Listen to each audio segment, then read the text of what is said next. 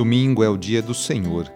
Como é bom poder rezar e cantar a Deus em comunidade, na missa presencial, lá na igreja. Iniciemos esta oração traçando sobre nós o sinal da cruz, sinal do amor de Deus por cada um de nós. Em nome do Pai, do Filho e do Espírito Santo. Amém. Senhor nosso Deus, nosso Pai, nós cremos em vós, nós esperamos em vós nós vos amamos. Nós vos agradecemos este dia e vos damos graças porque estamos com vida.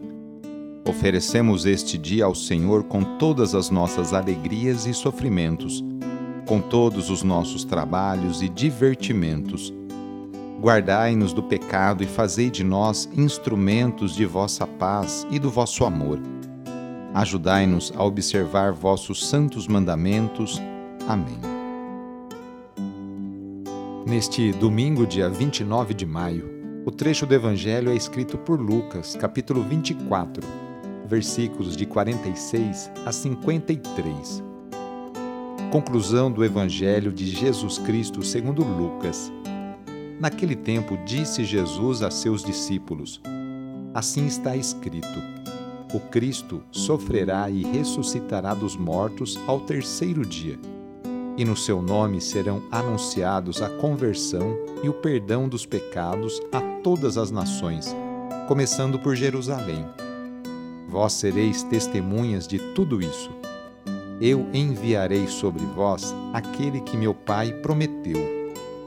Por isso, permanecei na cidade até que sejais revestidos da força do alto. Então Jesus levou-os para fora, até perto de Betânia Ali ergueu as mãos e abençoou-os. Enquanto os abençoava, afastou-se deles e foi levado para o céu. Eles o adoraram. Em seguida voltaram para Jerusalém com grande alegria e estavam sempre no templo bendizendo a Deus. Palavra da Salvação. Lucas termina o Evangelho com o discurso de Jesus aos seus discípulos, reunidos em Jerusalém, e lhes abre o coração para compreenderem o plano divino já anunciado na Escritura. Depois disso, leva-os a Betânia, onde se despede com a solene bênção. Na sua ascensão, Jesus conclui sua missão e confirma aos discípulos o compromisso de levar aos povos a salvação realizada no acontecimento pascal. A missão consiste em pregar o arrependimento e o perdão dos pecados, para aderir ao Deus que ressuscitou Jesus, acolhendo Sua palavra. Para realizarem a missão, os seguidores contam com a presença e a força do Espírito Santo. Portanto, Jesus termina sua missão terrena e se despede fisicamente da comunidade, mas continua presente com seu espírito para animá-la e fortalecê-la na missão que lhe foi confiada.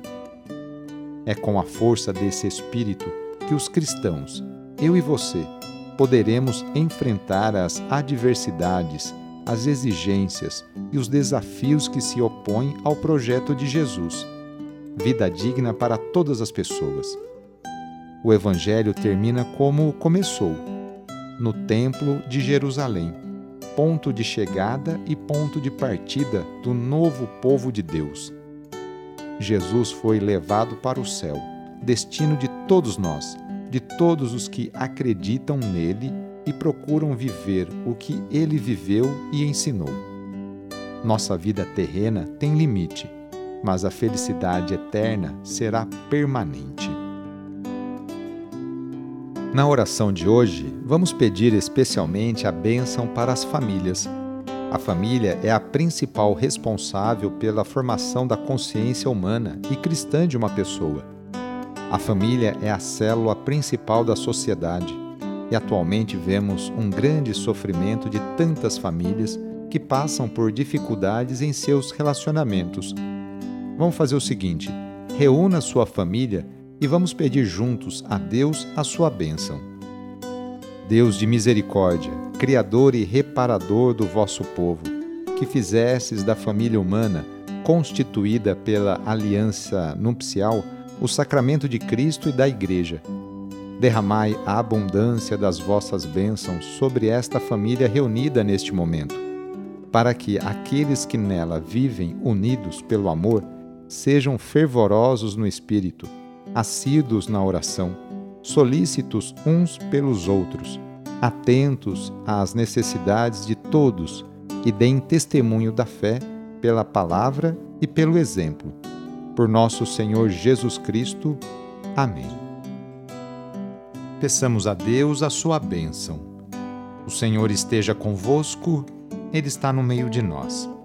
Pela intercessão de São Pedro e São Paulo, desça sobre você, sobre a sua família, sobre as suas intenções, a bênção do Deus Todo-Poderoso, Pai, Filho e Espírito Santo.